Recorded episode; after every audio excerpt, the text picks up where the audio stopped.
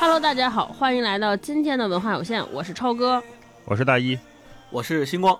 哎，Hello Hello，大家好啊，嗯，又到了例行的周二了。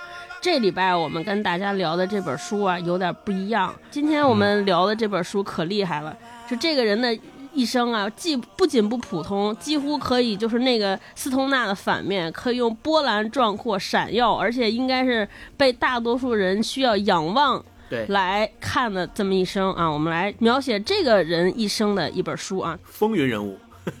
对，有点像自传，然后又有点像游记，又有点像，反正就是题材杂陈啊。咱们后边也可以接着聊啊，我们会聊聊这么一本书。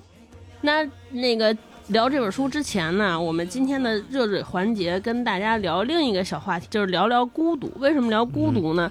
就这本书的，就很多人读这本书的时候都说，哎呀，我从这本书中读到了深深的孤独感，包括这本书的中文翻译啊。叫陶立夏老师，陶立夏老师就说：“哎呀，这本书当年吸引他的一个呢是遥远，哎，他让他让他觉得很辽阔；还有一个呢就是孤独，这个书中弥漫出来这种深深的孤独感。所以我们先跟大家聊聊孤独啊。嗯，大老师，你你先说吧，这本书是你提议的，你 咋咋了？这两天孤独了啊？我们先聊聊这对，聊聊这些让你清晰到感到孤独的瞬间啊。嗯。”我读这本书最开始看书名啊，我是觉得它应该是一挺孤独的书，因为夜航西飞都是往远了去嘛。夜航西飞，嗯，然后上一期咱们聊的那个斯通纳的时候，说了一个就是孤独的大多数，说了这么一个事儿。但是我觉得今天这本书跟我上一本就是咱们聊的那个语境还不太一样。其实我更想聊的是两个概念的区别，一个是孤独，一个是独处。就是独处它是不是一定带来孤独？原来啊。对，我是把这两个词划等号的。以前我肯定觉得那独处没人跟我玩嘛，我就孤独了呗，没人理我了。对，包括咱们咱咱们学英语的 alone 后边还有一个词态就是 lonely 嘛，感觉这个人 alone 我就要 lonely 了，是吧？Lonely Christmas，唱串了是。我我是觉得是特别，就是俩词儿是一个东西。我原来是这么觉得的哈，但是随着这几年的成长啊，我好像。不知道是不是因为这个世界上纷乱的信息太多太杂，反而我开始有点享受这个一个人的独处的时间了。就这个独处啊，不会让我觉得孤独，反而会让我觉得，哎，好像内心还挺丰富的。而且越来越到现在，我三十多岁快四十的人，我发现我必须有时间让我跟自己待在一起。这是我这几年的一个挺显著的变化，就发发呆啊，晒晒太阳啊。看看这个路边走来走去的人呐，就啥也不想，就是放空。我还挺喜欢这种状态的，特舒服。嗯，就原先呢，我不太知道怎么描述这种感觉，就隐隐觉得好像自己在发生一些变化。但是直到今天说翻开《夜航西飞》这本书，我其实是有点想这种带着找答案的心态来的。我想知道，像这么一位飞行员，对吧？他自己一个人飞行在东非这一片广袤的土地上，底下也没什么东西，然后身边也没什么人。这他是怎么跟自己相处的？如果一个人他跟自己相处的这事儿他挺享受的话，他会是个什么状态？他怎么描述出来呢？所以这是我就翻开这本书时候那个最大的动力吧，就是奔着找灵感来。你刚才说的那个，愿意现在更多的找时间给自己一些放空的时间和独处的时间，我也是蛮挺有感受的。尤其是如果提到。感觉到孤独的瞬间，我回想了一下，呃，可能就是当年我考研备考的那段时间，每天在学校里边就是三点一线，然后早出晚归，就自己去自习，整个全程因为走的早，回来的晚，导致没有任何的同学和熟悉的人跟我一起，所以都是独来独往，行色匆匆的。偶尔复习的时候做完，比如做完一套真题，然后中间休息的时间，就会在那个楼上面凭栏远眺，就会觉得孤独。在那个时候为什么孤独？我现在回想一下，是因为。自己不知道自己问自己说：“我为什么要考研呢？”对，有这个问题。这题还有一个就是找不到意义，就考不上，不知道自己要为什么要考，而且。不清楚自己能不能考上，对前路是迷茫的，然后也不知道考考不上应该怎么办。旁边的人我也不认识，说不上话。虽然我知道每年跟我一起参加考研的人可能有几十万这个量级的人吧，但是我似乎是这几十万里边的大多数人都跟你想的一样。我跟你说，就我还是这几十万里边孤零零的那一个，我还是会感觉到孤独的感觉。所以，如果咱们今天说孤独，配合咱们接下来要读的这本《夜航西飞》，我觉得所谓的孤独，其实不是咱们现在大多数人一说起孤独就觉得说，哎，我一个人就是孤独。其实，再往细里面去去想的话，一个人并不代表一定孤独，而是当你自己去思考自己存在的意义或者是目的的这种问题的时候，你才能感觉到那种孤独的感觉。咱们不是有古老的这个希腊谚语说吗？说人呢认识你自己，还有包括咱们。东方哲学里面，孔子说“吾日三省吾身”，其实这种事儿就是在孤独的境地下去反思自己，指的就是这个状态，而不是说之前的那种逃避孤独的状态。而且你看，古人也认为孤独的状态是很重要的，要不然他们不会单独把这些事儿拿出来说。说人啊，认识你自己，什么叫认识自己？就是反思自身嘛。那“吾日三省吾身”也是一样，反省自己嘛。所以这个事儿在他们看来，应该是对心理的建设、对人生的成长是一件特别特别重要的事儿。所以。我也觉得，如果你遇到这种孤独的时刻，遇到反思自身的时刻，也不要觉得害怕。呃，应该就是这个很正常啊。直面这个时刻。对，是的，是的。嗯，超哥，超哥呢？最近孤独吗？我最近，我最近倒是老一个人，但是不孤独。就是我特同意刚才星光说的，就是大多数时候一个人待着的时候，其实感觉到孤独的片刻挺少的。嗯，我觉得那种孤独是。你那个环境，还有环境的周遭反馈给你，把你一个人倒映出来，或者是反衬出来的某一些瞬间，对，让你觉得，哎，好像人一个人在世界上就孤零零的。我我第我就我是有那种瞬间，就有的时候就觉得一个人可真好啊，就这种瞬间。还有还有一些时候 是吧？没有收拾奥特曼的时候，一个人可真好啊。是是，还有就是我不知道，就我我经常感觉一个人可真好的时候是那。那个我运动的时候，有一些运动，比如说游泳，还有那个滑雪，就刚刚学会滑雪的时候特别上瘾。像这种运动，你没法两个人做，就即便咱们一堆人说走，咱们大一星光，咱们仨一块去滑雪去，但是你从那坡上出溜下来的时候，只有你一个人，就没法。咱们说咱咱们三个人排着队啊，我走先。对对，这不行。所以你从那个坡道上下来，就听到耳边呼呼呼的风声，那个时候就是特别明显的感觉到只有你一个人，我就觉得。天地广阔任我行，哇，这自由在飞翔，就那种感觉，就觉得可真好。还有就是，有的时候游泳，就是你有的时候就是游仰泳啊，或者自由泳这种，就是能胳膊把水带起来的时候，尤其你把胳膊，就是你胳膊出水那一下，有一些水珠挂在手上往下往下落，同时从从那个游泳馆的天花板。照射下来的阳光和这个水珠发生那种晶莹剔透的那种折射，哇！那个时候我就觉得哇，这做人可真好。后来就想想鱼可真幸福，就每天在水里游来游去，也不用不用动脑子，不用思考，就觉得哎呀，就那个时候我觉得就是独自一个人就代表着自由，代表着放飞，代表着无拘无束，就觉得哎呀可真好。就还有一种时刻，我是觉得孤孤独，就是一个人的时候特恐惧，是啥时候？嗯。我印象特别深是当时我陪我姥陪床，我不知道咱们听听友有没有过这种深夜在医院陪一个病人的这种时刻。当时，当时我姥就是在那个 ICU 重症监护里边，然后夜里边就家里边这些老人肯定陪不动嘛，就我跟勾总在那陪床，然后夜里的医院那个就灯就是医院一般很，尤其重症监护，他晚上是不关灯的。就在那个大厅里不关灯，然后听着到处都是那个仪表滴答作响的声音，大厅里边没有人。我那个时候就觉得说，就觉得人特孤，倒不是觉得我孤独，我就觉得躺在重症监护室的那些人，就一下子能反映出来人这一生的那种漂泊，还有人。的那种生命的脆弱和弱小，我就在那想说，那会儿的生命好像变得特别具体。对，我就在那想，我说，你说他们这些人躺在这儿，即便就无论这些人他的身世或者他这一生是怎么样的，那一刻人就被拉平了，一下子回到了同一个起跑线上。嗯，就是他。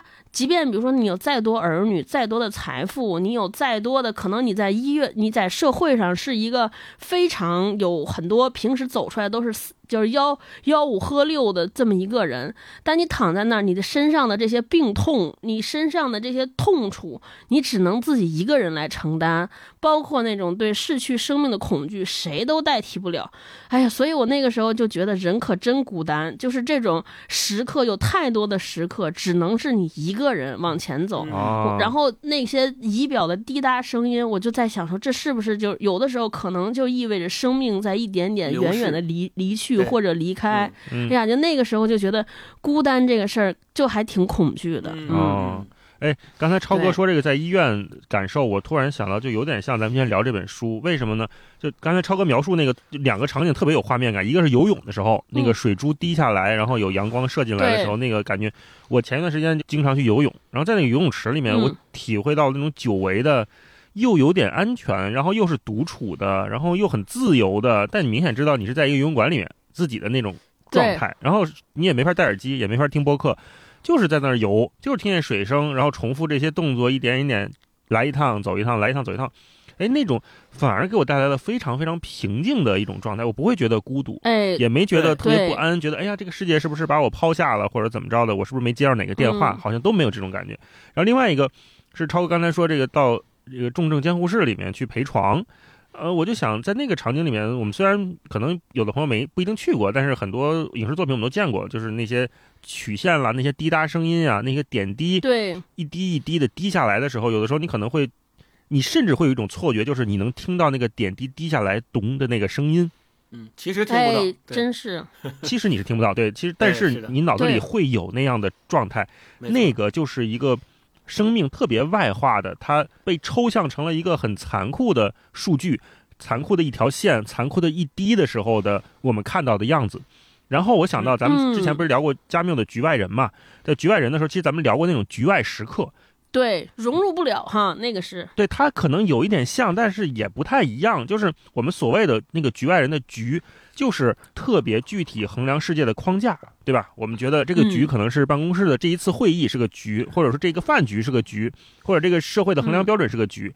但是，没错。回到我们今天聊《一行西飞》这本书，当我们面对的是那么一片广袤的大地的时候，我们势必失去掉了所有的社会身份标签地位。是的。我们只作为一个独立的、脆弱的、微不足道的生命的时候，我们会感受到什么呢？嗯哼，那种我们不得不内观、不得不看待、反思自己生命的状态，是一个对我来说啊，对我这种都市人来说，其实是一个挺难得的视角。这是我看他这本书还挺感动的地方，就是我读这本书的时候，我突然感觉到，哎，独处好像是一种可以享受的状态。当然，他这个享受可能也存在一系列的前提和个人的认知了，这个可能我们一会儿再聊。对，嗯，所以这是我对这个孤独的感觉啊。星光，嗯，刚才超哥说那个病房那个场景也是让我特别有启发。呃，其实你看，我们当一个人进入 ICU、进入医院。当一个人在那样的环境下的时候，我们回想他的一生，或者回想他之前的生命历程，你可能会发现，这个人其实是一个非常外向，他的生命当中经过很多很多波澜壮阔的事情的人。但是，一旦当他进入到医院的那个场景之后，你就会感觉到他是孤独的，哪怕他身边有亲人的陪伴，他也是孤独的。这种时候，我们就对比《夜航西飞》的这个小说里面，你看。作者本人，他其实，在我们看来是一个风云人物，尤其是那个时代，他是属于非洲的开拓者、先行者，他一定是在这，而且他还是就从西向东，对吧？一直单人第一个穿越大西洋的驾驶员，飞机驾驶员，他这样的一个风云人物，一个公众人物，但是他在飞开飞机在非洲的这个旅程当中的时候，还是会感觉到孤独。我们就要会，我们就想，这种孤独感的来源，到底是相对的还是绝对的？这个其实也是一个特别有意思的现象，就我刚才所说的那个对比，当一个人的一生面对孤独的时候，是不是一个波澜壮阔的、有着庞大的、繁复的故事和人生体验的人，他就不会感觉到孤独？我觉得不尽然。你看作者他已经给我们写下来，就是他常常感到孤独，对吧？他这么一个风云人物，他都感到孤独了。或者说，我们再反过来想，是不是说一个常常感到孤独的人，他就不能拥有咱们所谓的波澜壮阔的人生，或者他就不能够拥有大家？所想到的那些生命当中波澜壮阔的事情，我觉得也不尽然。大家也可以跟我们留言说说你的那个孤独或者是独处时刻，你到底是觉得独处更享受还是独处更孤独？对 对，给我们分享一下这些时刻，或者有没有什么和孤独相处的小妙招，能让所有的这些不好的时刻转化为好的时刻，能让大家找到一些慰藉。嗯。就当你孤单的时候，你在想起谁？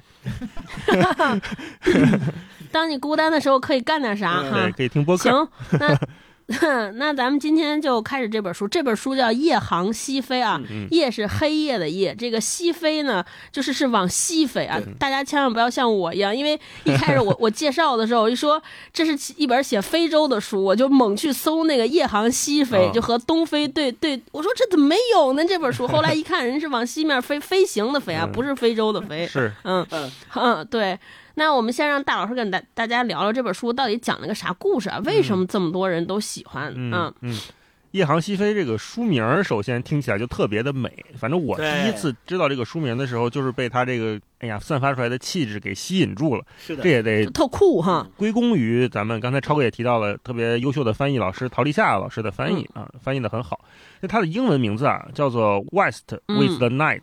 就是中文就翻译成《夜航西飞》，就跟那个东飞西飞虽然内容上有关系，但是这书名没有这个啊，就纯粹是个 谐音。对，然后我我觉得，哎呀，这个 West with the Night 翻译成《夜航西飞》哇，太浪漫了，这四个字太美了，满足了我在年少时期，就是在那个对红眼航班还没有什么概念，熬一个大夜完全没有问题的那个阶段，特别美好的对旅行的想象。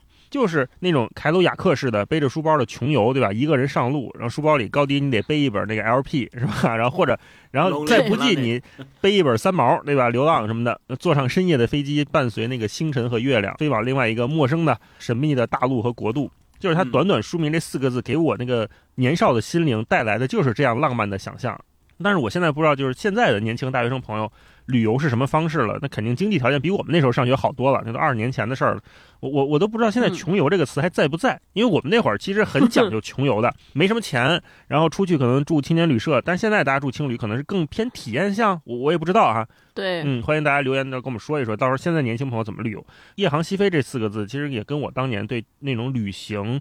自己可能得吃点苦吧，不是出去享受，咱也没那个经济条件去享受，就那种状态是完全挂钩的。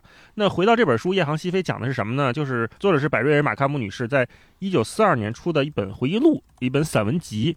啊，这里面呢一共有二十四篇文章，相对独立，但是呢也暗含关联的记录了她是怎么在非洲这个东非肯尼亚长大，然后童年经历，经历这些跟当地原住民一起捕猎啦，然后后来建立了农庄，在里面驯马，然后参加赛马比赛。最后，他一个非常了不起的成就就是自己驾驶这个单翼螺旋桨飞机在非洲当飞行员。同时，在三六年的时候，他在英国从英国自己的国家英国飞越大西洋，到达了北美，然后最后到达了一个我们之前书里面还读到过的地方，叫布雷顿角啊。他虽然没有飞到美国那个本土，但是他飞到了加拿大那个加拿大海风中血色馈赠的地方。如果没有听过我们那期的朋友，也可以去听一下，好多地方都串起来了，对，连起来了。对，然后呢，马卡姆女士她也是第一位完成从英格兰到布列塔尼岛这个从东到西横越北大西洋单机飞行的人，这是一个非常了不起的成就。独自。那这本书呢，也有两段比较传奇的生命历程吧。就首先是这本书的写作动机，这个百瑞尔马卡姆呀，其实他不是作家，他本来也没有想成为作家，所以大家看现在他这本书如此的受欢迎，可是。我们基本上看不到他其他的什么作品了，啊，他不会再续写小说啊，散文都没有，最多是一些飞行日志。那这本书是怎么来的呢？其实是受到另外一位飞行员的鼓励。这位飞行员 是一位，在一九四零年，他在他跟一个法国的飞行员相遇了。这个飞行员鼓励他说：“哎呀，你这个事儿经历故事很传奇啊，你应该写下来，你不写下来可太可惜了呀。”啊，那这个鼓励他的人不是别人，就是文学史上另外一位。赫赫有名的飞行员作家，就是写出《小王子》的圣埃克苏佩里啊，所以，嗯，要是没有当年他们俩的这番交流，那可能这本书我们也就见不到了。这是他第一段很传奇的经历。那圣埃克苏佩里，我们多说一句，也是个传奇人物，对吧？他写出了《小王子》，那他最后消失在世界的方式也很浪漫，也很神秘，就是开着飞机，然后最后无影无踪的不见了，找不到了。然后另外呢，这本书刚出来的时候呀，确实也没有太受到关注。一九四零年那会儿，其实还在打二战，大家对发生在遥远的非洲的一个飞行员的故事可能没有那么在意，顾不上看这些东西。嗯，但是后来呢，这本书又被一个美国的大作家推荐了，被美国大作家推荐，不是别人就是海明威。海明威写的那一段话，至今啊也频繁的出现在这本书的腰封上。就是看完了 马卡姆写的《一航西飞》之后，我愧为作家，让 海老爷子都这么。这个赞誉有加的书，那到底有多厉害？其实是有两段这样的加持，那是海明威推荐了之后。很多的出版商就说：“哎呀，那我要重视这本书啊！”然后这本书慢慢的也是再看看吧。对战 战后，大家开始有闲心关注这个世界上其他地方发生的事情了。慢慢这本书也被更多的人认识到了。所以现在提到非洲有两个文学作品非常著名，一个是马卡姆写的《夜航西飞》，另外一本就是《走出非洲》啊，非常了不起的这种纪实文学。嗯，大概就是这本书的情况。然后坦白讲，这本书跟我。之前预计的不太一样，就是我理解的《夜航西飞》，就是看这本书之前我想象的，就是那种特别文艺、特别小清新的，就是在航班上我得披一条毛毯，拿一杯咖啡，看着日出，拍一个发小红书的那种气质啊。但是真正看完，我才意识到这本书有多狂野、多粗粝、多真实、多美妙，多么的不受约束。就他的那种生命力，就是我刚才说的，跳脱出了我们所有的世俗的框架，在那么一个非洲广袤的土地上。迸发出来的生命的样子，不受限制，也会给我当时带来一些阅读上的不适应。就是我们首先就看着看着时间就跳跃了，对吧？刚开始是开飞机找人，说哎，驾驶员同行失踪了，他们要开飞机去寻找这个驾驶员。正要去呢，来了一个飞行任务，说嗯，你要飞到另外一个地方去给一个黑水病的病人送氧气瓶。看到这儿的时候啊，我还以为这本书就一直是讲他这种飞行在各地的执行任务，然后去去怎么救人，有点像我们看上很多美剧啊这种。就一个拯救世界的故事，然后写着写着又写到童年去了，又写到童年捕猎，然后又写到赛马、驯马，跟动物打交道。反正总之就是每次我看都觉得我在这个意料之外，也是让我这种意料之外让我觉得这本书特别的丰富。虽然不厚，可能二十多万字，但是它里面能表达出来的东西，我觉得可能是要看很多遍很多遍才能理解的。就是我这一次我也是看了两三遍这个书，就带着一种。敬畏心来翻开这本书，嗯，这是这本书的大概的情况啊。星光呢，给我们介绍介绍这位传奇的作者。好，嗯，其实就是刚才大老师也介绍了这本书的来历和作者跟圣埃克苏佩里还有海明威之间的关系一些轶事。那我再补充一个小故事，就是这本书的序言，我们在前面看到的序言的作者叫玛莎盖尔霍恩，这个人是谁呢？是海明威的第三任妻子。海明威他一生呢结婚结婚了四次。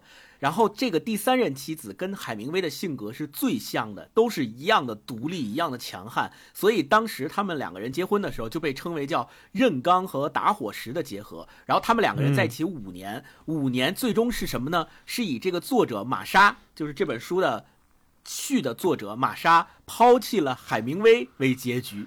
所以这件事儿哇，能被海明威抛弃了。对，所以这件事儿是让海明威终生耿耿于怀的一件事儿。然后。从这件事开始，他们两个就变成了从情侣变成了一对互相谩骂的仇人啊！这个是后话。但是从另外一个角度来说，我们看给这本书写序的这个玛莎，她在序里面表达了对马卡姆非常敬佩的这样的一个。感情，并且他对这个书也是赞誉有加。所以，那今天我们在读这本《夜航西飞》的时候，也能看到，他不仅仅是最顶尖的驯马师，也是可以说那个时候最顶尖的飞行员。不管是他的性格啊也好，爱好也好，他的视野、思维方式等等等等，这些都是远远，我觉得从这本书里面能够体现出超脱于那个时代的很多。呃，思维方式和框架的，就是我们后面分享，嗯，环分享那个精彩段落的时候，你也能看到，你比如尤其是我们一说那个这本书的成书年代，一九四二年出版，对吧？那那个时候应该是西方国家。大肆的向所谓非洲去殖民化或者进军的时代，那我们说是不是有人会怀疑？呃，马卡姆他作为那个时候非洲的所谓的开拓者和宣启者，他跟那些殖民者一样，其实是拿着这个所谓的先进文明的东西去非洲进行殖民统治或者去殖民化的这样的一波人。但是我们看他的书里面，他有非常非常明确的态度，就是他怎么看待。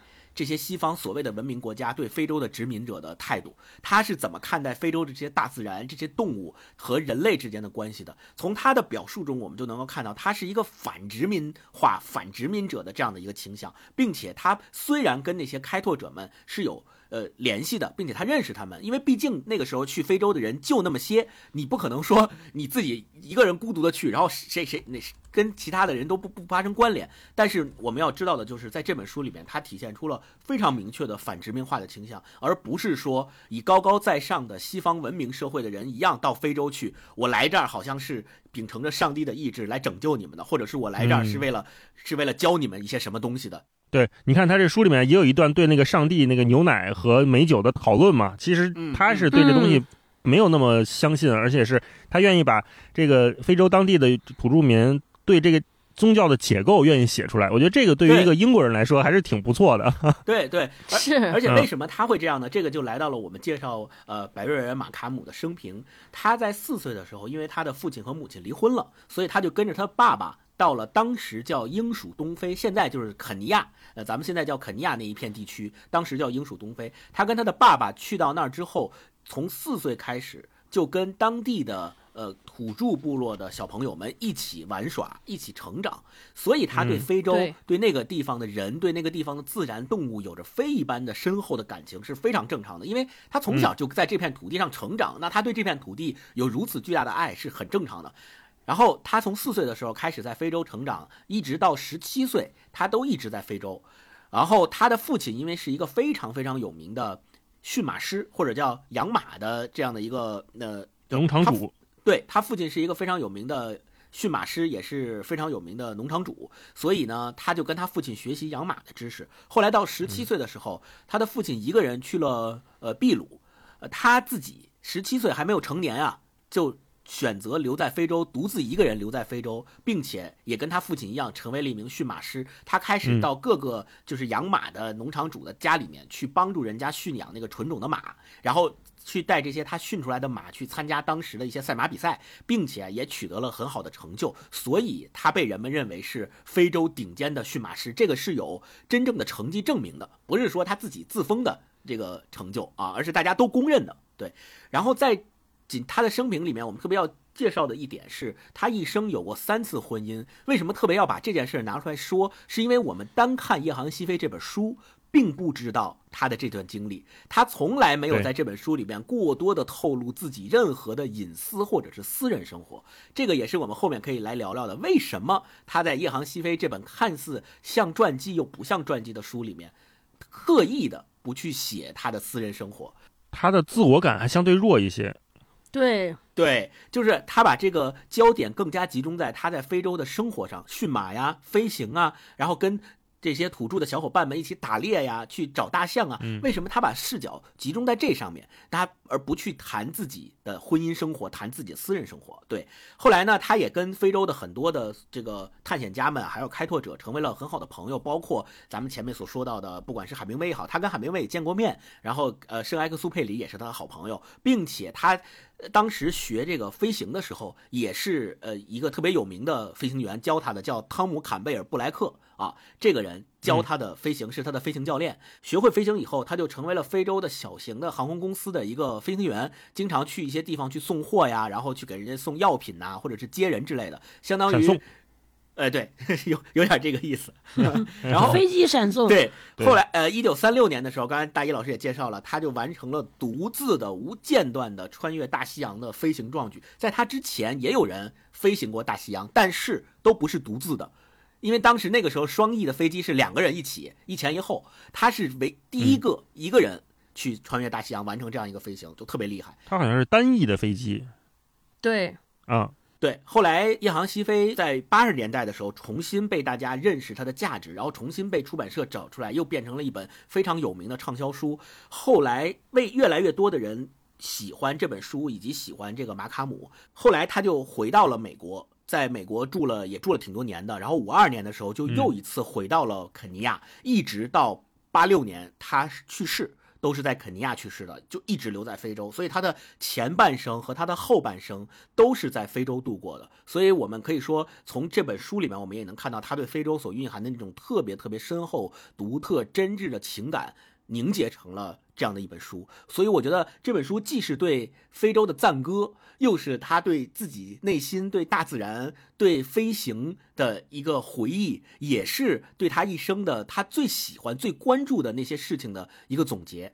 那我们说最喜欢、最关注的是，他恰恰认为可能自己的那三段婚姻不是值得叙述的，或者说在这件事上上，像大佬说的，他的自我没有那么膨胀，我没有必要非得把这些事写出来，没有一个小马驹的出生那么重要。哎，对，就我觉得这个还是特别特别棒的，所以这可能也是我们直到现在依然喜欢读这本书，并且能从这本书的阅读体验中得到很多很多灵感和情绪波动的原因。嗯，是的，嗯嗯，大老师，哎。听星光说完之后呢，我就特别想说，如果我有幸。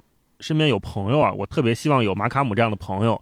但是如果是亲密关系里面，我就感觉不太适合我。就就他是那种，我感觉是一个特别会玩的人。就你跟他做朋友，你老能有各种新奇的故事啊，听着他带着你去哪哪哪去干嘛去，这种事儿肯定特别多。就踏踏实实过日子啊，感觉就不太是他的这种性格，就不是他想过的生活。会把他拘束住。对他那种会玩，是一个从他观察世界的角度那种细腻程度。出发的，我以前一直觉得，就比如说我们看非洲，看很多文艺作品啊，一直觉得要对一个地方产生兴趣，得有一个大前提，就是对这个地方足够陌生，完全新奇。然后我们带着一种猎奇的视角，尤其是像我们看待非洲这个相对遥远的大陆上，就都是猎奇的视角去观察它。但是马卡姆让我特别意外的是什么呢？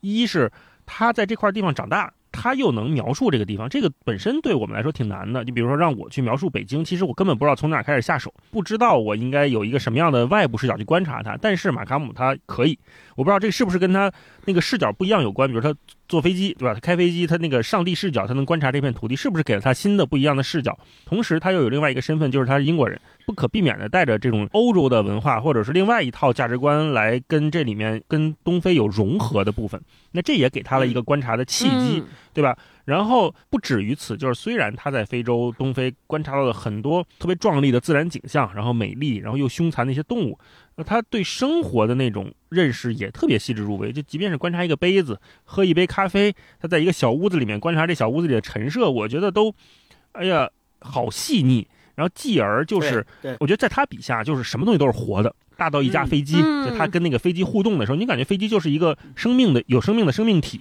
然后小到一个杯子，我刚才说，再到一个风向标，一个垂着的一个袜子似的，无精打采的搭在那里。就他这种描写，给我就是特别俗的那句话，就是万物有灵，万物平等。嗯，这个恰恰是我认为他用这种视角去写出了属于东非的。属于观察非洲的，属于非洲的那一个文字，就是这种感觉，挺明显的感受，所以就越看越有意思。是的，没错。嗯。行，那顺着大一这个，我们聊一聊。我们接下来聊聊这本书整体的阅读感受吧。咱们在进行片段分享之前啊，那个，嗨，我我跟你说，今天这期节目可能跟我们以往听到的节目都不一样，因为以往我们都是各自分享一些这本读书的阅读感受。今天我可能就是跟大家一样，我就是在线听播客，我打算听你们俩聊完你们俩的感受之后，我再把这本书重看一遍。就是我当时读完这本书，整体的感受是啥？啥呢？就是四个字：无福消受。哦，真的？为什么？为什么？你先说说。我就一直读的时候，就是看的时候，就就觉得。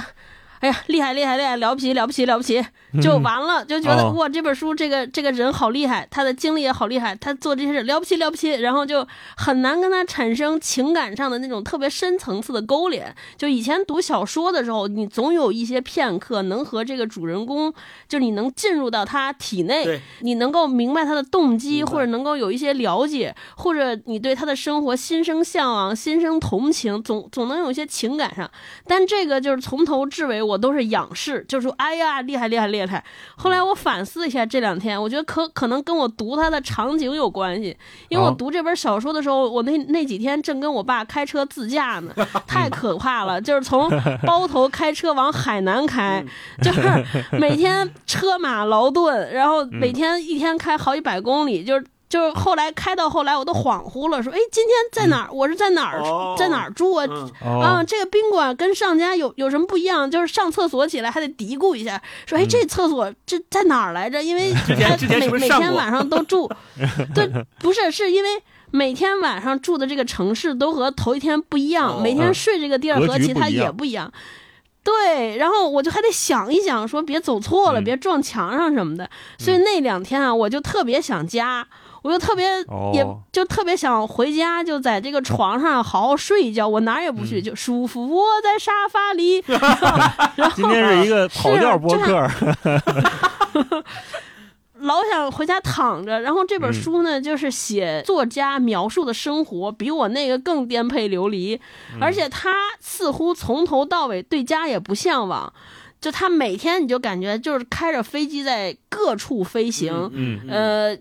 然后跟亲人，就他的世界里，我感觉就特别少有人，都是这些小动物呀，都是这些小生命啊，然后是各种各样我们所谓叫陌生人，所以我就说，哎呀，这个没有这这个人怎么？不想家呢，就是那种，你知道，就是 就他和我特别想要的生活那两天的状态完全冲突和矛盾。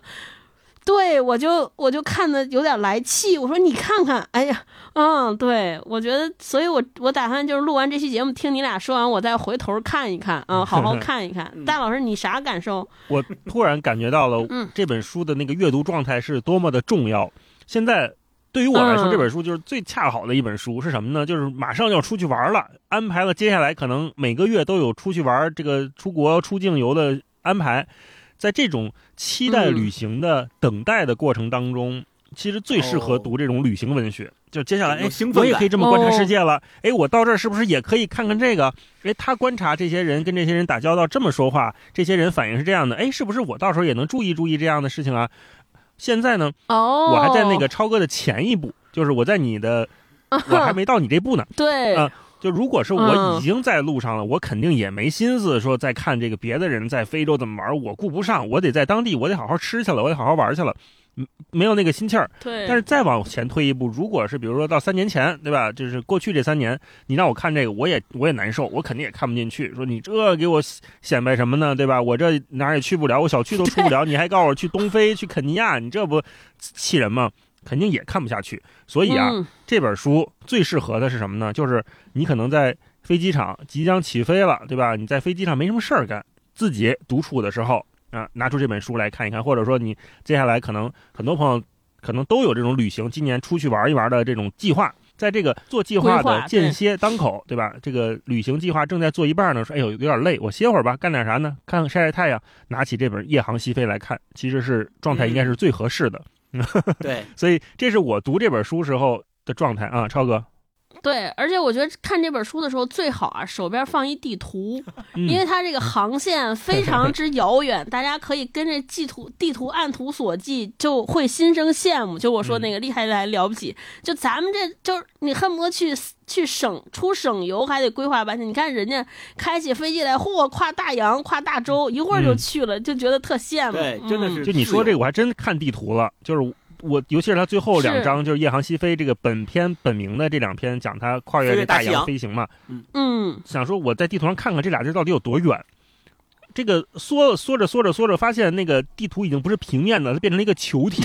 他给我看的是地球的全貌，就是从地球那个球球本球从这儿到那儿都不是平面地图了。我说哇，这是够远的。我想说的就是，其实两们两个的这个感觉，如果。有人正在旅行的路上，或者即将去旅行，就在路上带上这一本《夜航西飞》。也许你在看的时候，当你没看完，或者是看到一半，合上书页，你发现你自己正在航这个航线上正在走，不管是西飞、东飞、南飞、北飞也好，你一定会和作者产生某种莫名的这种连结，或者是共对共鸣。你会发现说，哪怕不是夜航，你可能都会感觉到他所能感觉的里面的那一部分。啊，我我读对空间重叠者，空间，我读这个书，呃，特别有一段感受，就是像前面大老师也提到了，他其实是一个非专业的作家。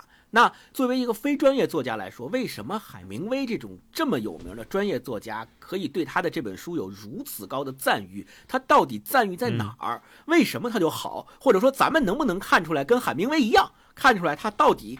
比海明威高在哪儿？咱们说海明威夸他，可能有一部分自谦的成分在里面，但是他夸他能夸成到这种程度，也一定是他真觉得他好。那到底在这本书里面能不能读出他真的好的那一部分？我觉得我是读出来了，因为就是非专业的作家，他本身就对这种写作的技巧和所谓的风格、文学的风格是。不很在意的，或者说他们甚至于都嗯没有找到自己的风格。咱们说之前也提过，海明威的风格就是冰山理论嘛，他只写那个冰山冒出来的一小角，但是下面有非常庞大的东西在支撑着他，这是海明威的写作风格，并且他一生都在追求这种写作风格。不管是他是上战场去写那个战地记者的文章也好，还是去他去各地游历，实际上他都是为了他的这个文章来服务，就是更加精确、更加简洁的描写他想描写的那些事物和故事。用冰山理论的这种方式去呈现，但是为什么马卡姆写出来的这本书就让海明威惊叹说：“我跟他这本书相比起来，我写的那都不算啥。”就是因为第一，马卡姆他的这种写作是生发于他真实的生活经历，就是他从小就是在这个生活里面浸淫长大的，他只是把这个经历写出来。对，所以他天然就应该比海明威他去努力的体会、体验生活要写的更真实。这个是我的理解啊，就是咱们很多说作家，比如说去体验生活，或者是去哪里哪里哪里，为了写一个书，然后去上山下乡，去体验当地的生活，成为一个农民也好，成为一个什么其他角色，然后跟他们生活一段时间，从中体会他们的生活，然后把艺术提纯出来。所谓艺术高于生活嘛，来源于生活，高于生活。但是我们知道马卡姆写的这本书，他没有想过说我一定要写出高于生活的那部分，他就是我就来源于生活，所以我就把来源于生活那部分写出来，呈现在你面前。所以我们看到的应该是最真实、最本真的一个非专业作家笔下的最真实的情感和最真实的非洲，这是第一点。第二点是，她是一个女性作家，但是呢，女性作家我们有时候一说，像大佬说的，是不是一想这个游记什么的，就一下能想起来像小红书那种，就是咱们现在说小红书那种感觉啊，或者说之前的那些游记里面，我们可能会显得有一些。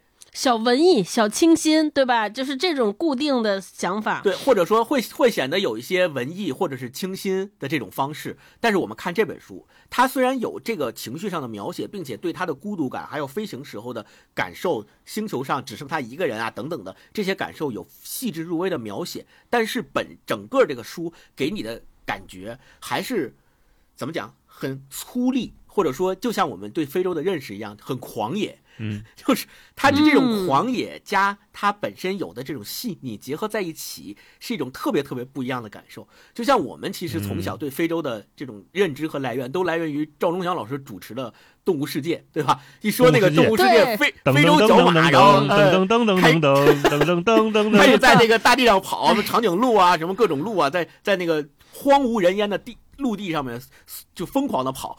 这种场景是我们对非洲的认知，但你在读这本书的时候，你第一能够再一次的证实，确实在非洲它就是这样的。第二，你能够从马卡姆的描述里面体会到那种既狂野又细腻的情感描写和景物描写，这个是我的一个读这本书的惊喜，或者叫我的一个意外的收获啊。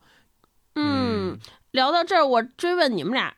一个问题啊，到这儿，因为我们节目其实聊过很多区域性的书，比如咱咱中国聊过，在国内我们聊过东北文学，包括还还聊过像林兆这种写广州的，后来我们也聊马华，就马来西亚就雨林丛林的那种，你感觉特别黏腻的、黏糊糊的那种，特别潮湿的这种文字。后来我们还聊过这个西语系的，对吧？还有就是整个南美的魔幻现实主义，这可能是我们节目第一次聊到这种写非洲的。文学，所以我我特别想问问大老师，问问问你们俩，就是你们俩在读这个过程中找到了那种就所所谓的叫属于非洲的那种语言，或者独属于非洲的这种气质嘛？就是从这个文学上面，大老师，我最早呢想找来着，后来我发现没找到，再往后我发现我找偏了，嗯，就原来我想的是特别表层的那种语言结构上的。给我的冲击，其实那个我特别吃嘛，嗯，比如说我们读额尔古纳河右岸，或者读潮汐图、东牧场这样的，就是本身就是从中文写作生发出来的这些特别牛的作者，他们会用中文去嫁接到那个环境上，这是我最早想从这本书里面找到的。但是读着读着，我发现好像找不到，就是他从语言那个非常直观的层面上是看不到这些的。后来我想。一看不到有两个可能嘛，一个是它翻译上面肯定会有一些隔阂，对吧？我们毕竟看的不是原文。嗯。另外一个，我觉得这本书里面肯定有这个东西，但是它可能不是以语言的风格这种表现出来那么明显的呈现出来的。对。后来我明白这件事情，就是我前面说那四个字，就是万物有灵。就在他这个书里面，我觉得他整个散发出来的那种属于非洲大陆给我的感觉，就是。什么都是有生命的，什么都是平等的，什么在他们眼中都是可以相互循环，生命在这个过程当中是彼此交融的。真的就涉及到刚才星光说的，我们小时候对非洲的印象是什么？我们本身就有一个，我不知道这个很多朋友是不是跟我一样，我第一次对非洲有印象就是动画电影《狮子王》。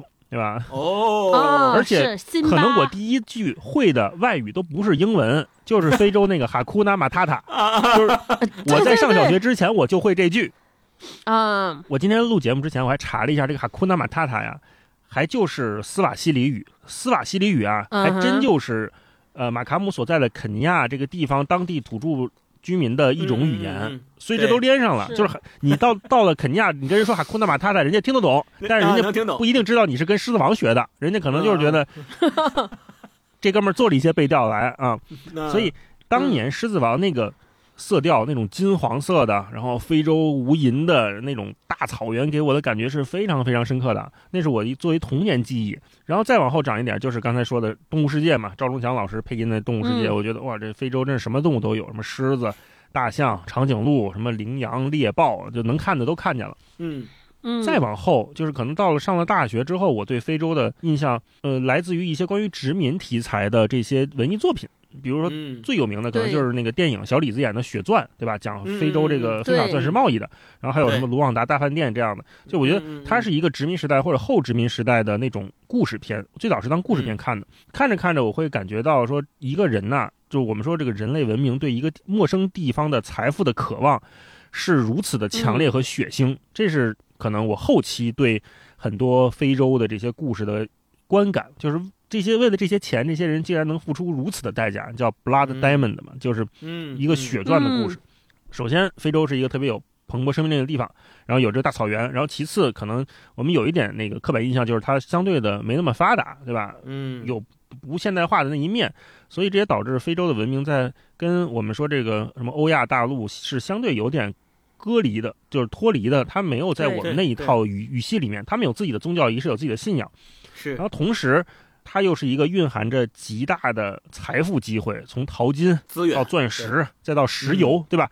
非洲给我的感觉又是一个，它又是个大金矿，好像所有人都想去挖一下子，然后所有人都想在这里占领点什么，然后谁好像都能欺负他一下子，这种感觉就是觉得非洲人民就特别的不容易。是是是。就回到这本书，就我带着这三个传统印象打开这本书的时候，我发现夜航西飞给了我一个全新的视角去进入这片土地。就首先让我看到这里面的人是怎么生活的，就他们。面临的困境是什么？比如说，需要一罐氧气，得找一个飞行员，对吧？大半夜的送到，即便这个时间我们都不可控，飞行员能不能收到这个消息，我们都不知道。抱着这样的对待生命的态度去过过自己的日子，然后继而就涉及到了一个，我觉得什么是认识一个文明最好的方式，其实就是去了解他们的生死观。在这本书里面有一句话特别打动我，就是他说，在非洲绝无半点浪费，尤其是死亡从来不是浪费。哎，这句话我看的时候，我会觉得。哦，原来他们在最基础、最基础对于生命的态度是这样的：死亡不是浪费。那你看，我们以前提到死亡都是什么？痛苦、离别、伤感、悲伤、残忍，对吧？然后如果有一些宗教信仰的话，我们会说，呃，彼岸、轮回、超脱、上天堂。对，这这上天堂，这可能就是就是欧洲那一片宗教的，对来世这些。我头一次是看到一个文明会把死亡和是否浪费放在一起考虑，那我就想。哎，那为什么会有这样的逻辑呢？这说明一个什么问题？他们为什么会这么想？在非洲这个视野下，在这么一个更大的生态系统里面，我们说的生态系统真的是 literally 的生态系统，不是我们说的互联网生态系统啊。就是在这么一个真实的生态系统 本系统里，生死它不再单纯的那么面向自我。对，而是成为了这片土地上所有生命的一部分，这是让我非常感动的。所以，为什么刚才咱们说这本书里面，其实马卡姆他自己写的那些故事，针对自我的东西没那么多，同时他自我的感情情绪好像也没有那么多。即便是他被狮子咬了，然后会去救一个人，我看的时候啊，我都觉得他相对冷静，他没有觉得，好像如果我被狮子咬，哎呀，我好疼，我好痛苦，我好着急，好像都没有。然后他在那个。夜航西飞那一章里面讲他那个飞机熄火熄火了，再往下坠落，呃，觉得哎，我我是不是要离开人世了？我好紧张，呃，我该怎么办？我觉得好危险，好像没有那种我们觉得在非洲应该产生的情绪。那这反而是就告诉我了一个反面观察自己的事情，就是那我以前对非洲臆想出来的这些激烈的情绪。是不是刻板印象带来的？嗯，真正在非洲的这群人，他们过日子的方式就是刚才我说，生死不是那么单纯的面向自我。他们在他们眼中，万物有灵，万物平等，然后一切生命都是循环。所以，就回答超哥最开始那个问题，就是我找到了。这本书让我阅读它的方式，我还很欣赏它的，我觉得特别宝贵。嗯嗯，那我今天开始我们的片段分享，我先来一段，因为我怕你们俩把我的作业抄了。我先分享一段这个特别著名的，就是描写孤独。很多人不是从这本书书读很多人不是从这本书里读出了孤独嘛？我到后来的章节突然发现了一些我可能更好的读懂这本书的方式，我给大家分享一下。这个孤独是这么写的：当你与他人闲坐交谈时，你是孤独的；其他人也是如此。无论你在哪里，只要夜晚降临，火苗随着来去自如的风势自由燃烧，你就是孤独的。你说的话，除了自己，又有谁在听？你想的事儿，对他人又有何意义？世界在那边，而你在此处，这是仅存的两极，也是唯一的现实。你说话，但谁在倾听？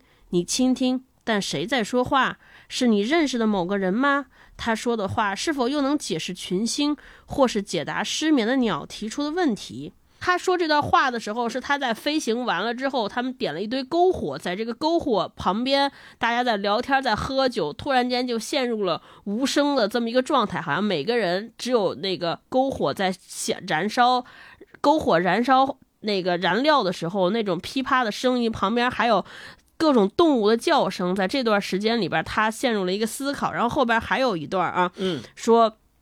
年轻的土著仆人解读了一头狮子发出的第一声警告，它正在远方无声的逡巡。一只土狼躲避着温暖的营地，帐篷在风中啪啪作响。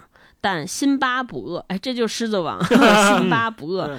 他也只是孤独，因为他勇猛无双，卓尔不群，却在长夜中心神不安。他吼叫着加入我们的队伍，土狼也加入了，在山丘上大笑。一头猎豹也加入进来，让我们感觉到它的存在，却无法看见任何蛛丝马迹。犀牛、水牛，它们在哪里？它们在这里，这里的某个地方，或许就在树林最茂密的地方，或是遮天蔽日的荆棘林中。它们在这里，全都在这里，无法看清，散落四周，却与我们分享着同一种孤独。嗯，我就分享这一段。嗯嗯。我读到这儿的时候，突然有一种感，就我之前跟大老师在群里，我们俩聊这本书的时候，我我其实一直觉得，我觉得这个。这个作家本身他并不孤独。我后来读到这儿，我就明白说，我为什么老感觉他并不孤独。就我们以前经常平时所说的孤独，其实是人与人之间的那种关系。比如说，我认为这个人不了解我，或者我坐在一个群体当中，我无法融入这个群体，我感觉到孤独。他是和人和人的关系。但是我觉得这个作家为什么老觉得不孤独？就是当你把这个人和人的范围扩大，他在和整个生命和各种各样的。物种都能随时随地连接，在那个过程状态下，我就觉得他是不孤独的。比如说，当就刚才我说那个场景，大家坐那篝火那聊天，忽然发现好像没什么可聊的，大家互相也彼此不了解，普通人就会觉得啊，那那我很孤独。但是他。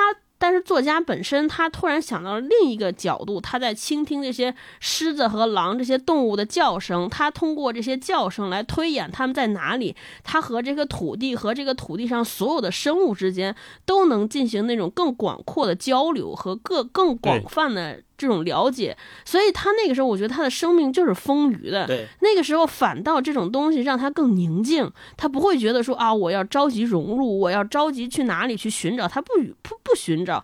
他那个时候真的，我觉得就是读出出读到的就是惬意，就是享受，就就是觉得哎呀，怪不得人家不愿意离开呢。确实是他好像找到了一种和非洲这片土地相处的特别好的方式，嗯和这个地方特别好融入和连接的一个角度，嗯。嗯，这就是我读这段的感受。对，超哥说这个可能就是我们所说的追求的那种和谐的状态，就自己的小宇宙慢慢的和自然的大宇宙相接连成一体了。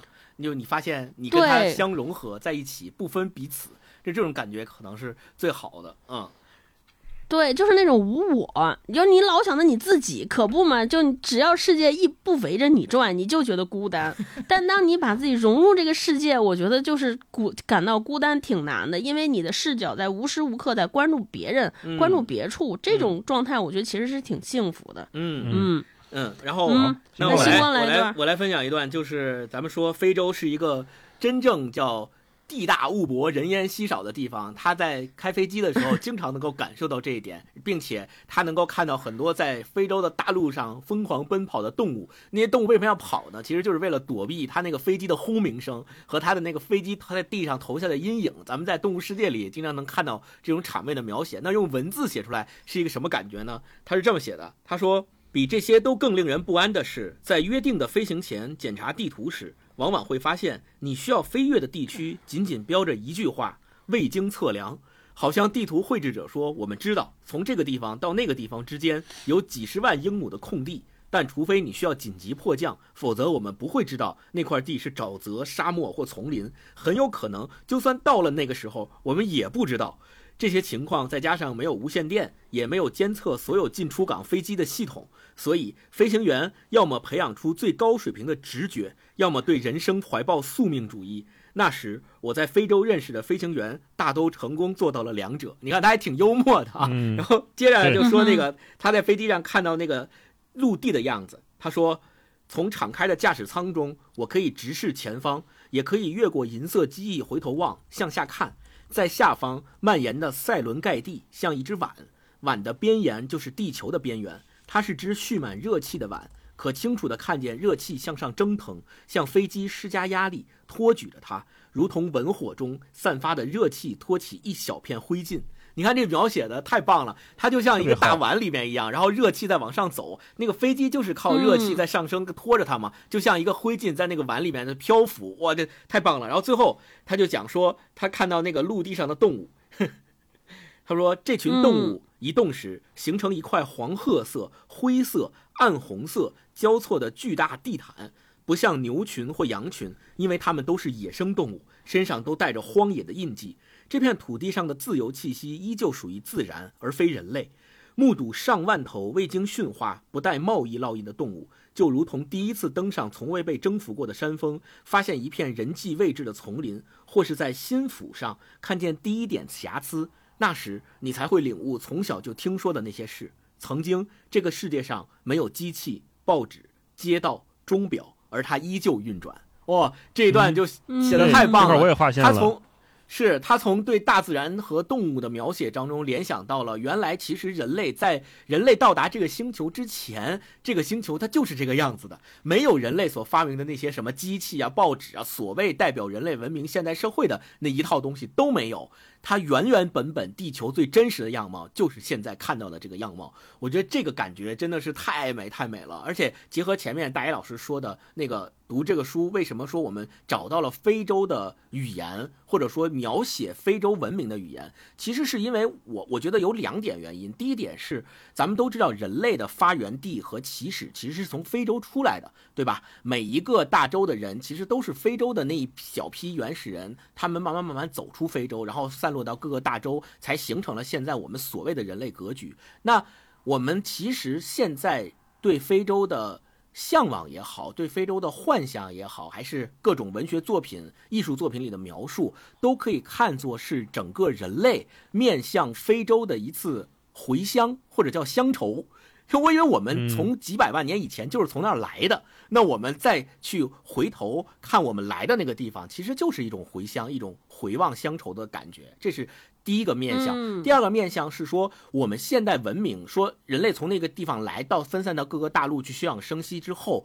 可能其他大陆的文明确实比那个大陆现在要发展的快，发展的好，对吧？有各种科技，人家非洲好像还是处于这种原始未开化的时候。但是对于这种所谓的文明，一个现代文明对那个原始文明的一种，你说交错也好，你说入侵也好，还是叫对交流，你是怎么去？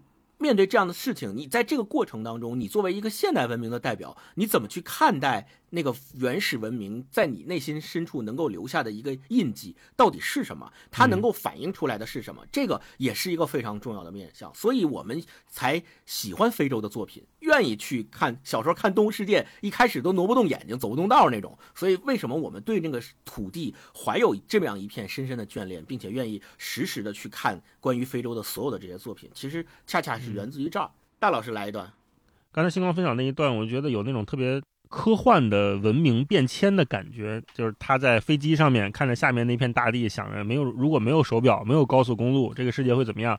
我想起前两天我听播客，基和他们聊了一期那个《朝闻道》，就是呃刘慈欣的一篇作品，其中有一个细节让我就是西死可也，对，就是知道了之后我就听到之后我就啊浑身鸡皮疙瘩。他就说，大概整个就是宇宙一个宏大的文明特别高级啊，在监测这个整个宇宙里面，大概意思啊就是监测宇宇宙其他这些弱小的文明，让他们不要出什么大事儿。在有一个瞬间，这个人类文明被这个高维文明发现了，拉响了警报。然后这个高维文明一下就来了，说：“我不行，这这个地方要出事儿，是什么呢？是一个就是很原始的人吧，在那种冰寒冰寒雪地里面，他看向天空，看向星空，他看的时间超时了。就在这个瞬间，所有的高维文明发起了警报，说这个文明要出事儿，他们开始对宇宙好奇了。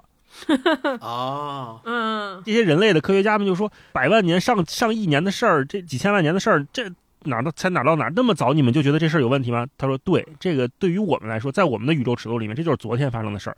第二天可能几百万，很快你们就有相对论，相对论完了之后，很快就有什么研究什么量子，然后很快你可能就会去技术爆炸，洞悉对那个技术爆炸，然后去研究宇宙的宇宙的奥秘，就会导致。你最后为了探究宇宙的终极真理，导致一些其他的一些大恶果，反正就是那个瞬间。所以你刚才星光聊这段，就是马卡姆他在飞机上凝视下面这一片土地时候的那种状态，突然让我想到了那个最早那那个原始人，他看星空超时的那个瞬间，他突然开始好奇说啊，天上到底是什么？小说里面还有一个核心问题，就是霍金问这个高维文明说，宇宙的目的是什么？嗯，他说我回答不了你，你走吧，就是这样，啊，所以所以你看，一个关于非洲写作的作品，能让我们想到科幻的东西，想到又又想到很本能的东西，想到不同文明的交错，这个就是这一片大陆神奇的地方，这也是对《夜航西飞》这本书它写的好的地方，让我们往前想、往后想都能想到，这太棒了，嗯。然后我分享一段呢，就是比较靠前面描写很精彩的，就是我看到这儿的时候，我发现，哎呦，写的太灵动了，就是万物有灵的感觉。这是讲他去给刚才我说这一个病人送氧气罐，然后到了当地，他看到当地是什么样子的。他说，灰色的光线正要撕开黑暗，不消片刻，我就能看清显在荒凉的开阔与几乎无味的孤寂中的几间茅草棚、几件老旧的仪器，还有瓦楞铁皮的储藏室。瘪着肚子的狗无精打采地在尘土中伸懒腰，穿过周围那些刺柏树纠缠的树枝，旷野像遭遗弃的舞台背景，污秽泛黄。我没看见妇女，也没看见孩子，在毒辣的非洲烈日下，这片土地没有人类社会的暖意，整个区域甚至没有笑声。艾伯特带我走进最大的一间茅草棚，许诺要去沏茶，满怀希望地表示，我或许不会觉得茶太糟糕。因为在八个月以前，他的仓库接到来自基苏木一家印度商店的补给。他消失在房间的后面出口。我靠在椅背上四处打量，防风灯放在被当作桌子的长木板中央，烟囱破了，布满煤烟。长木板有两个反扣在泥地上的大桶支撑。木板后面的架子上稀稀拉拉地摆放着些牛肉罐头、蔬菜罐头和罐头汤，绝大多数是美国出产。木板一头堆着几本旧的笨拙。在我座位对面的椅子上放着一本《伦敦新闻画报》，上面的日期是一九二九年十月。有台无线电，想必已经静默了数月。真空管、电线、电容器以及调节器都带有频繁却显然不见效的修理痕迹，虽然一股脑地堆在板条箱里。箱子上面写着“途经蒙巴萨”。我看见装着黑沙的罐子，沙里面应该含有黄金，或者含有如此的希望。别的罐子上标着我不认识的神秘符号，但怎么看都是空的。一面墙上钉着设计图，一只蜘蛛从茅草屋顶上垂下来，然后又回到它呈完美几何图形的网内，并未被打动。我起身走到窗前，窗户不比一只小茶盘大多少，下半部分装着铁丝网。阳光下，零落的灌木与野生的草丛在地上投下交错的阴影。就在阴影最浓密的地方，一条胡狼正在垃圾堆里满怀希望地搜寻食物。那条胡狼让我想起一个并不让人宽慰的结论。在非洲绝无半点浪费，尤其是死亡，从来不是浪费。狮子留下的会成为土狼的盛宴，之后的残羹冷炙则会成为胡狼秃鹫甚至食人烈日的佳肴。我就在想啊，如果是我到了非洲，我去观察一个茅草棚，一个屋子，街上的样子，我能不能有这样的视角去去让我看待这个世界？就像一个，我就看到这儿，我就理解了海明威为什么惊叹说，看了马卡姆写的文字之后，他自愧作为作家，就是他作为一个业余选手来说，写的也太好了，而且这里面所有的生物。你都感觉到他是有个性的，他是平等在看待这些生物和这些东西的。超哥，再来一段吧。我们最后再来一轮啊！我分享这一轮，我特别喜欢。我我一直觉得说这本书里边描写所有的离别都让我特别的惊诧。嗯，比如说他和父亲。因为三年，他因为三年干旱，他父亲在非洲的农场开不下去了，他父亲决定要去秘鲁，结果两个人，然后他一个人要留在非洲，然后父父女俩好像也没有什么告别，就说我要去秘鲁，你跟不跟着去？他说不去了，就留下了。反正每一次告别都是就没有什么仪式，也没有什么多余的话，我就觉得哇这。是不是很冷血？感觉这些人是没感情吗？对，直到读到这一段的时候，我觉得我明白他了。就这段是他开着飞机，就是进行特别横进行那个横跨大西洋的旅途的时候，他要离开非洲边缘，他做了一段描写。我给大家读一下。嗯，我们越过西德拉湾，先在迪利波里，然后在突尼斯降落，最后我们终于再次见到青色山脉，抵达沙漠的尽头，也抵达了非洲的尽头。或许当我从突尼斯机场起飞的时候，我该盘旋一两周，并摇摆机翼以示敬意。这这就是我说的我理想中的要离开一个地方的仪式感啊！他说：“因为我知道，尽管非洲会万古长存，却不会再是我记忆中或是布里克斯记忆中的样子。对于离去又复返的人们来说，非洲永远不会保持原样。它不是一片充满变迁的土地，却有千万情绪。它并不无常。”但它不仅照顾人类，也照顾着各种物种。它不仅仅哺育生活，还哺育着文明。非洲目睹过消亡，也目睹过新生，所以它可能意兴阑珊，可能不为所动，可能温情脉脉，也可能愤世嫉俗。一切都弥漫着因太多智慧而生的倦怠。今天，非洲可能像是块只在一步之遥的应许之地，但明天，它可能再次成为黑暗大陆，变得封闭。孤傲，突然对自伊甸园时代开始就依附于他的劳苦大众失去耐心，在各大洲组成的大家庭中，非洲是静默而沉思的姐妹。几个世纪以来，帝国主义就像流浪骑士一样，不断前来献殷勤，但他都一一谢绝了，因为他太过睿智，对他们的锲而不舍也略觉厌倦。所有的国家都声称拥有非洲。但没有人能够完整的拥有它。将来它会被征服，不是屈服于纳粹或法西斯，而是臣服于能和它比肩的坚贞，臣服于懂得它并能分辨财富与成就的睿智。非洲与其说是原始大陆，不如说是储藏基础和根本价值观的宝库；与其说是荒蛮之地，不如说是我们不熟悉的召唤。不管他用多么醒目的野蛮装点自己，那都不是他的本质。我们会回来的，布里克斯说。我们当然会，但当我们飞向地中海的萨丁岛，突尼斯的海岸线还在我们的记忆下方。非洲似乎根本没有留意到我们的离去，或者他根本就不在乎。嗯，所有的一切终将重归他的怀抱，甚至是我们这样无关紧要的存在。就这一段，他要离开非洲，对，写特别好。非洲根本不在乎。是，我就说，我为什么突然懂了他每次分别之后的那种决绝？我觉得就是我们分别的时候有两种心态，就是有一种真的是对他，就是他的这种不解释或者不不不不做过多的表达，不做过多的牵绊那种那种表示。我觉得更多的是他的情绪太复杂了，或者他的爱意太浓稠了，或者是对于对方太了解了。我们经常会有这种情绪，就觉得好像。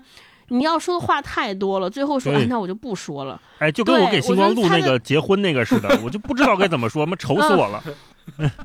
是，就是就是你感情越浓重，你的情绪越复杂，你其实越后来就说，哎，那我就不说了，因为你不知道从何说起。对，所以我就觉得，我觉得我觉得他的这里边很多人，就我一开始误解的冷啊，真的是误解。如果还是在用用俗人的那种，就世 世俗的那种 social 才礼对吧？就说你再见了，表示一下显得有礼貌吧。但其实就会发现，真的爱的深沉啊，对，就你发 哦，下次见，回头约，就是你就对吧？就咱们这些都是太 social 太客套了，不行。这真的是，起码咱仨不会在群里说，哎，下次见啊，没这个啊，对对对，嗯嗯，没错，是是，所以我。就一下就懂他了，这真的是有深沉的爱、深情，才能写出这种文章和文字。说的特别好，星光来一段吧。好，嗯，呃，我我来一段，就是他描写他小时候曾经有一次经历，记忆犹新的，就是被狮子咬了的那段经历。我觉得，就第一是让我对，第一是让我感觉特别有点惊悚，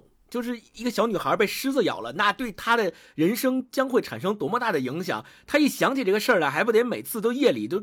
害怕的睡不着觉，但是你会发现没有，他就是非常平淡的把这件事当成一个轶事，把它描写出来，仿佛他写的那个被咬了的人都不是他自己，不是他，非常平淡，哎对，非常平和，非常平实。就我把这段分享一下，就前面在写这段之前，他先介绍了一下他邻居家养的那只狮子的情况。他当时觉得那个狮子特别乖，就从来也不咬人，也不吼人，就。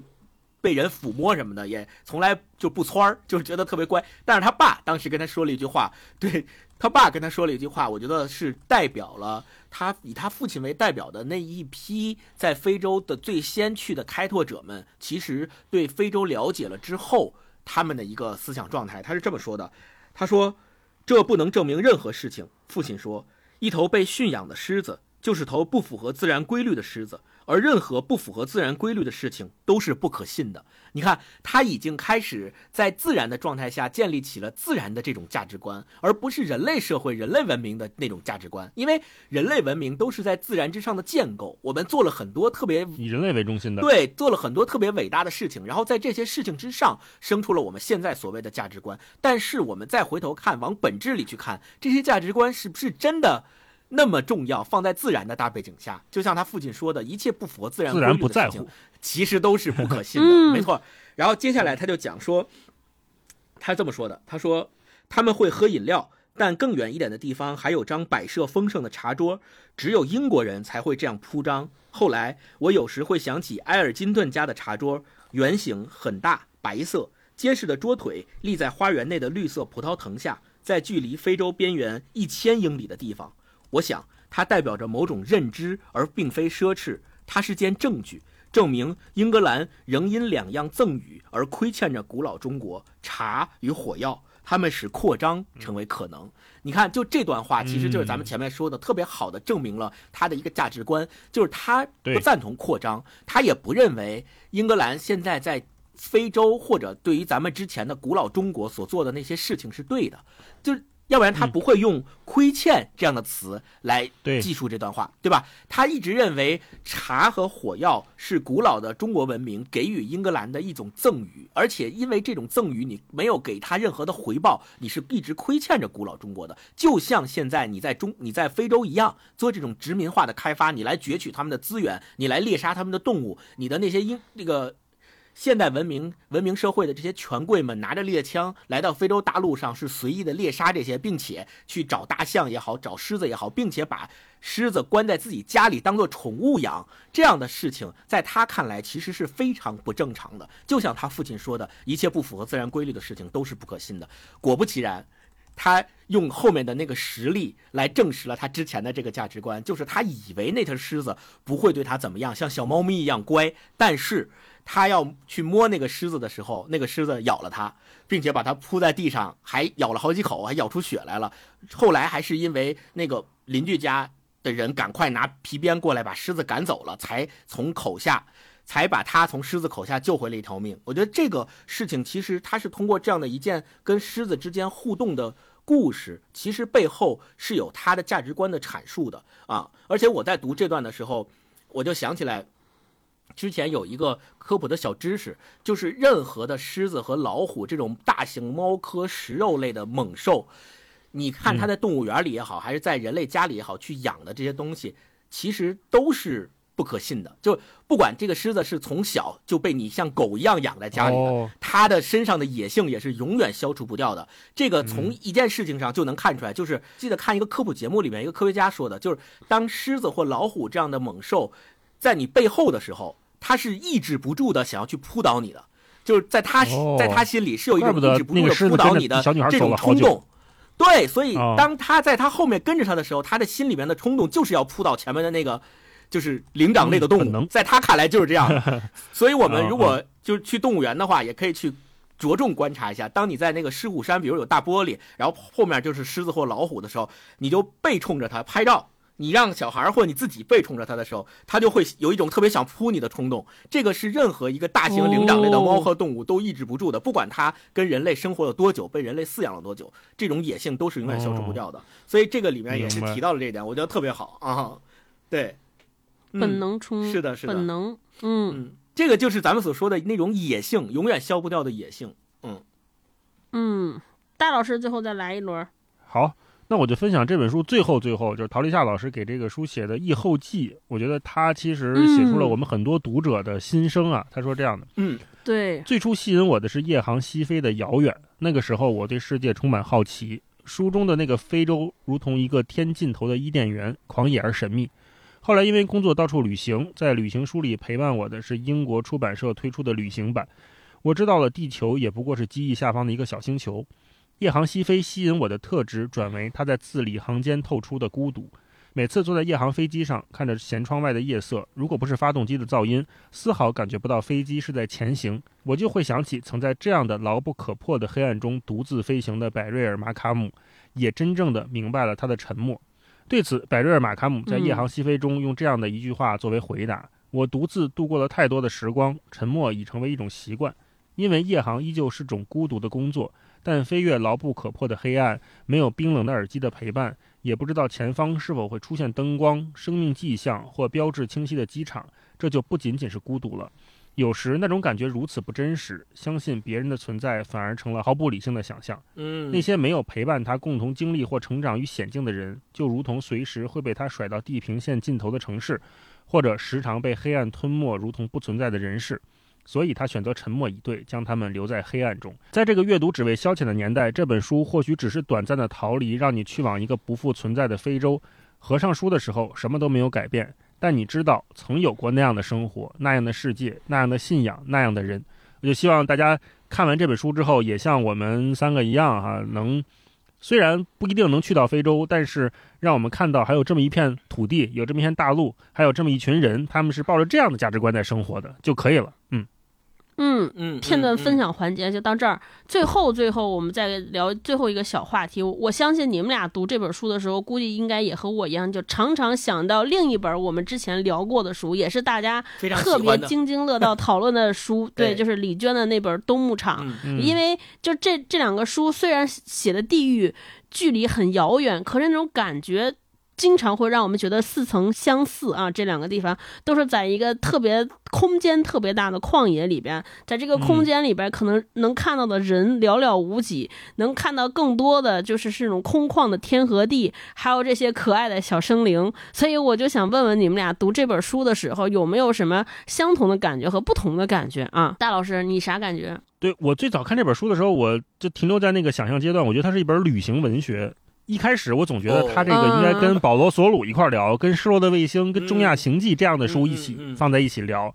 但是，我越看《夜航西飞》，越觉得好像不对劲，他好像不是这一挂的。我越来越感觉，我们应该把它跟这些自然文学作品平行的放在一起去做对比，可能能聊的东西会更多一些。比如刚才咱们说东牧场、额尔古纳河右岸、侯碑这样的。对。然后说回到跟。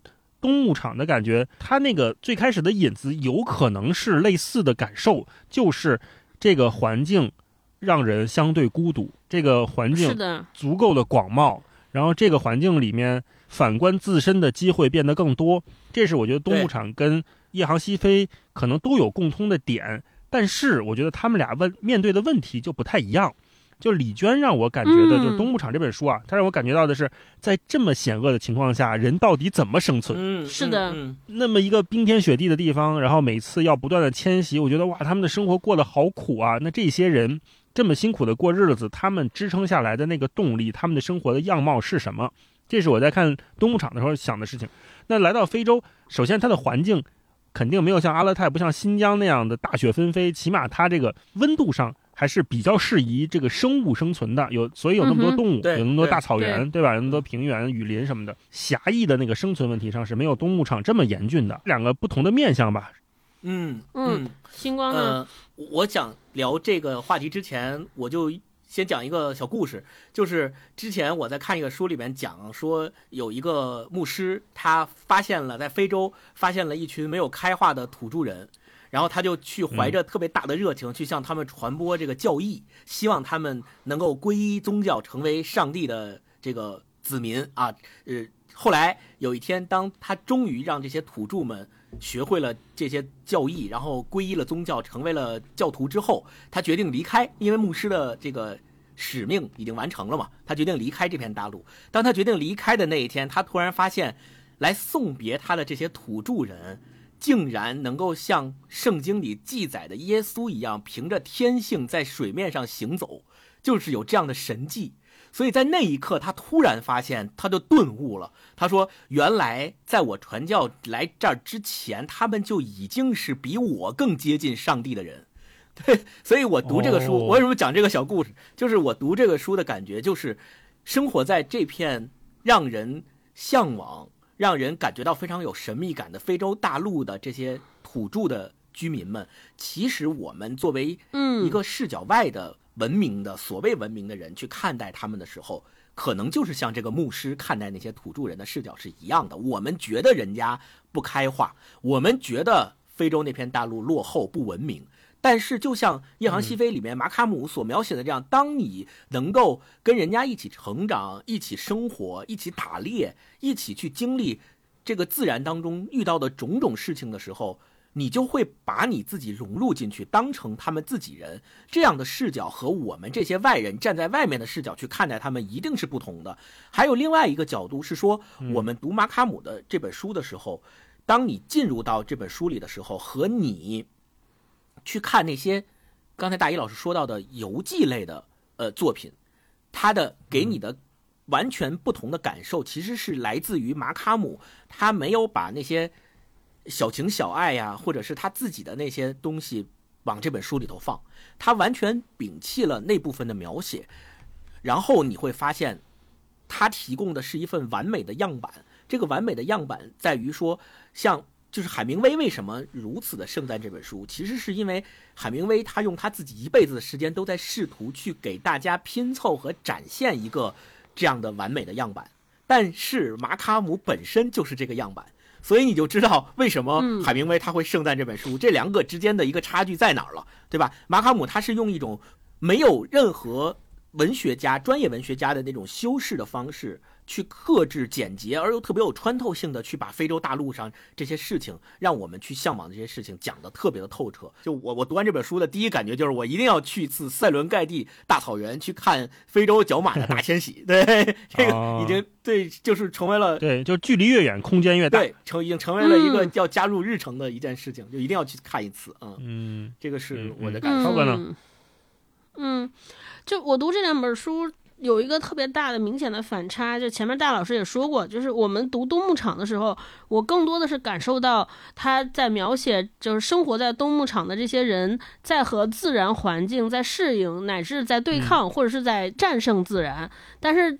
在读这本《夜航西飞》的时候，我更多的是说人在思考自然。我觉得那个人和自然的关系是不一样的。就我们在城市生活久了之后，我觉得都会有一个问题，就是我们经常会忽略自然，好像只有遇到天灾的时候，大家才想说：“哎呀，我们要看到大自然的敬畏。”比如说温度水平面上升了，对不对？你想起人家了？对对对，我觉得就是我在读《夜航西飞》的时候，我们本能想到一个飞行员，而且是那个年代的飞行员，是最早人类最早的那一。批能够驾驶着飞机翱翔太空、摆脱地心引力的人，就他应该是最早的那种对对自然力的征服者。但我看到这么一个征服者，他在反思人和自然的关系，这个事情还让我挺震撼的。所以我可以用，我想用接下来这段话给咱们今天这个节目做个收尾。他是这，嗯，这样的也是整个整整本书的结尾的部分。他说：“我们在数十年间就学会了飞行，此前那么多个世纪的行走历史，使之成为一件非常了不得的事儿，对吧？飞飞行了之后，就直立行走这个事儿已经忘了。他说，